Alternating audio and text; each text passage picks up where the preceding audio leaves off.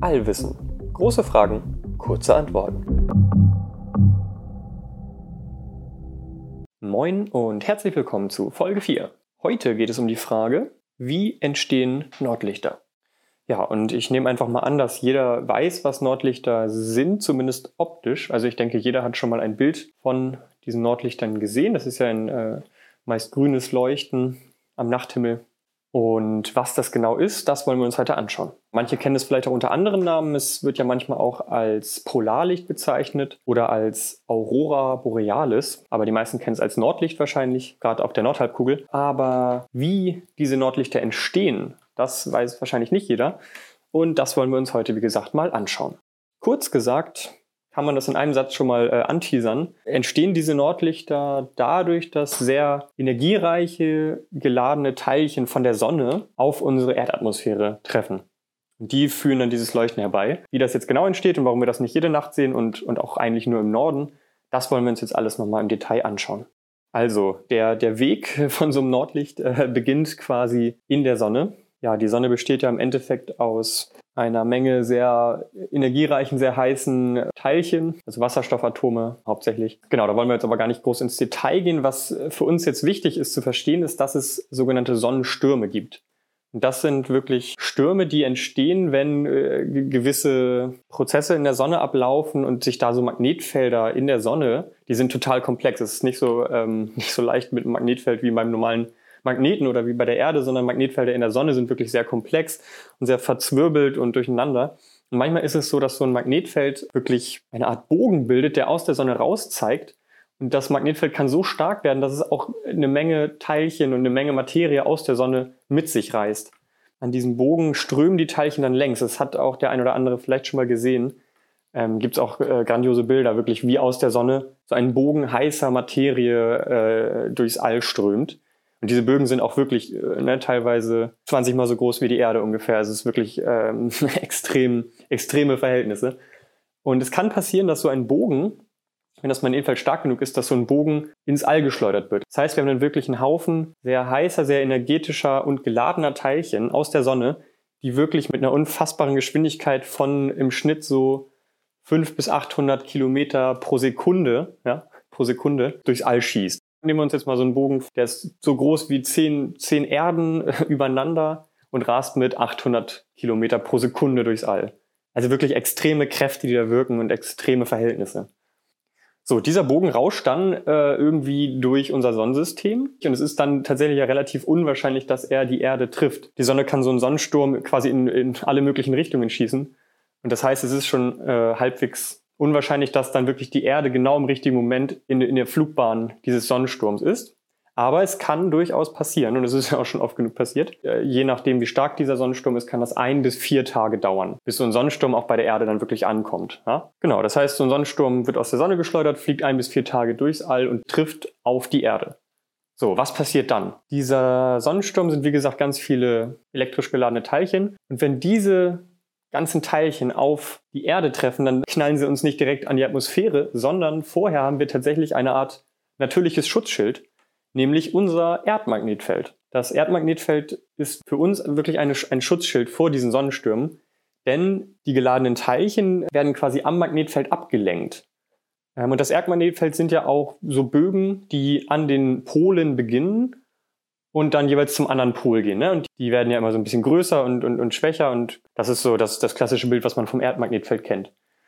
Und es ist jetzt so, dass, äh, wie gesagt, die geladenen Teilchen am Magnetfeld abgelenkt werden und das Magnetfeld tatsächlich auch so ein bisschen zusammenstauchen. Also es ist wirklich eine Art Schutzschild, das dadurch auch belastet wird. Aus, aus der Richtung, aus der der Sonnensturm kommt oder wo der auftrifft, da wird es zusammengestaucht. In der anderen Richtung wird es tatsächlich dann auch dadurch ähm, verbreitert. Diese Teilchen, die werden jetzt halt wirklich abgelenkt und dann anhand der Magnetfeldlinien, das kann man sich wirklich schön vorstellen, wie diese Linien, die man ja vielleicht aus der Schule kennt oder wenn man das Bild gerade vor Augen hat. Anhand dieser Linien fliegen diese Teilchen entlang, bis sie dann schlussendlich tatsächlich in dem Bereich der Polen auf die Erdatmosphäre wirklich treffen. Und deswegen sehen wir Nordlichter auch nur an den Polen oder deswegen ist es Nordlichter auch eigentlich ein, ein falscher Name. Den kennt man hier nur im, in den nördlichen Breitengraden sehr gut, aber die ähm, Polarlichter passt besser, denn diese energetischen Teile werden halt nach oben und unten, also nach Norden, äh, Richtung Norden und Richtung Süden abgelenkt. das heißt, man sieht diese Polarlichter wirklich an beiden Polen. Denn da kommen ja die Magnetfeldlinien wirklich bis auf die Oberfläche des Planeten. Also im All hatten wir letzte Folge, im All ist ja so lange ein Vakuum und da passiert dann nichts, da ist dann keine Interaktion von den geladenen Teilchen, aber bevor diese Teilchen quasi die, die, den Erdboden treffen, da ist ja die Atmosphäre im Weg. Und da passiert jetzt die spannende Wechselwirkung. In der Atmosphäre kann dann ein energiereiches ähm, Elektron zum Beispiel aus der Sonne trifft jetzt mal beispielsweise auf ein Molekül in der Atmosphäre, auf ein Sauerstoffmolekül zum Beispiel. Und was dann passiert, ist, dass dieses Elektron es hat so eine Energie, dass es das, das Sauerstoffmolekül anregt. Man sagt, es wird angeregt. Was das bedeutet, ist, dass die Elektronen in diesem Sauerstoffmolekül mehr Energie bekommen und auf eine höhere Bahn gehoben werden. Also in der Schule hat man dieses Bild von Elektronenbahnen und dann wird es auf eine höhere Bahn gehoben. Man kriegt mehr Energie. Das entspricht nicht ganz der Realität, aber es ist ganz gut, um sich das zu veranschaulichen. Das heißt, Elektron der Sonne trifft Sauerstoff, das wird angeregt, hat mehr Energie und in diesem Zustand bleibt das Sauerstoffatom aber nicht lange, sondern es regt sich auch schnell wieder ab. Das ist einfach ein Prozess, das ist, das passiert, das haben wir beobachtet. Also wenn ein Molekül angeregt wird und es da nicht bleiben muss durch irgendwelche Gründe, dann regt es sich auch wieder ab. Und diese Abregung passiert in Form von Licht. Das heißt, bei der Abregung sendet Sauerstoffmolekül zum Beispiel Licht aus. Und das ist quasi die Energie, die es nicht mehr braucht. Ne? Es ist in einem hochenergetischen Zustand, will in einen niedrigenergetischen Zustand und sendet deswegen Licht aus. Und das ist genau dieses Licht, das wir als Leuchten wahrnehmen. Das ist äh, deswegen auch ganz spezifisches Licht und deswegen auch immer das, das gleiche Grün. Genau, und das ist im Endeffekt der ganze Prozess. Und ja, habe ich schon gesagt, deswegen sieht man die, die Lichter auch eigentlich nur an den Polen. Und deswegen sieht man sie aber auch nicht immer, nicht jeden Abend, sondern wirklich nur, wenn ein Sonnensturm auf die Erde trifft. Und das, das kann man vorhersagen, beziehungsweise wenn man sieht, dass ein Sonnensturm sich an der Sonne loslöst, dann kann man ne, vorausberechnen, ob der die, die Erdbahn treffen wird. Und weiß dann, je nachdem wie schnell der ist, weiß man ein bis vier Tage im Voraus Bescheid und kann sich dann quasi bereit machen, wenn man das äh, mal observieren möchte oder wenn man da mal ein schönes Foto von machen möchte.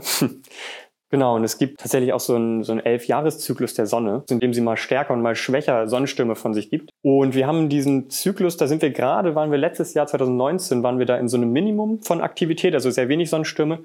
Und es geht jetzt langsam wieder los, dass sich auch Sonnenflecken bilden und dass die Sonne wieder mehr Sonnenstürme ins äh, Sonnensystem schießt.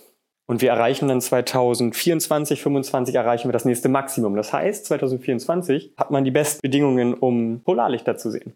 So, wir haben jetzt verstanden, wie Polarlichter entstehen. Und eine Frage, die man sich jetzt stellen könnte, ist, okay, das sind ja alles Prozesse, die ähm, brauchen anscheinend nur ein also die brauchen die Sonne und dann einen Planeten mit Magnetfeld und mit Atmosphäre. Gibt es denn dann auch Polarlichter auf anderen Planeten? Und die Antwort ist tatsächlich ja. Es gibt auch Polarlichter auf anderen Planeten, auch in unserem Sonnensystem, die wir schon beobachtet haben. Und tatsächlich auf Jupiter und dem Saturn konnten wir schon Polarlichter beobachten. Da gibt es auch grandiose Fotos von der NASA oder von der ESA. Und die könnt ihr euch gerne mal auf unserem Instagram-Kanal anschauen. Wir haben die da gepostet, äh, sind wirklich sehr, sehr spannende Bilder. Und was auch noch ganz spannend ist, ist, dass je nach Stärke des Sonnensturms wird das Erdmagnetfeld stärker zusammengedrückt. Also kommen die Teilchen auch immer in Breitengrade näher dem Äquator. Und der stärkste Sturm, den wir bisher so beobachtet haben, der war 1859. Der war so stark, dass der, dass da Polarlichter zu sehen waren äh, in Rom und äh, auf Hawaii, also wirklich nahe dem Äquator. Es war ein unfassbar starker Sonnensturm.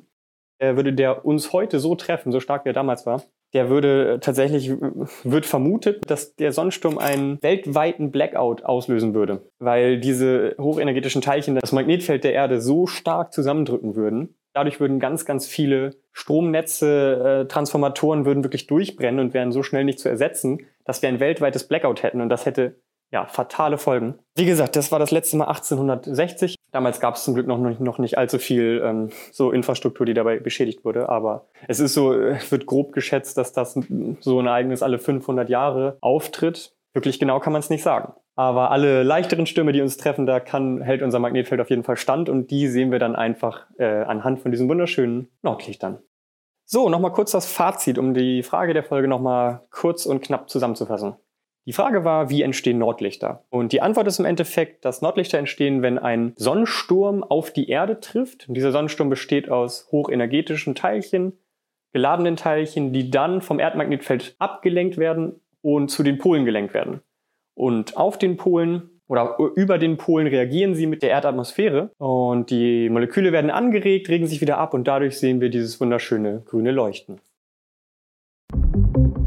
Ja, das war's für diese Woche. Falls ihr noch Fragen zu dieser Folge habt oder ihr sonst noch große Fragen im Allgemeinen habt, dann könnt ihr uns die gerne schreiben.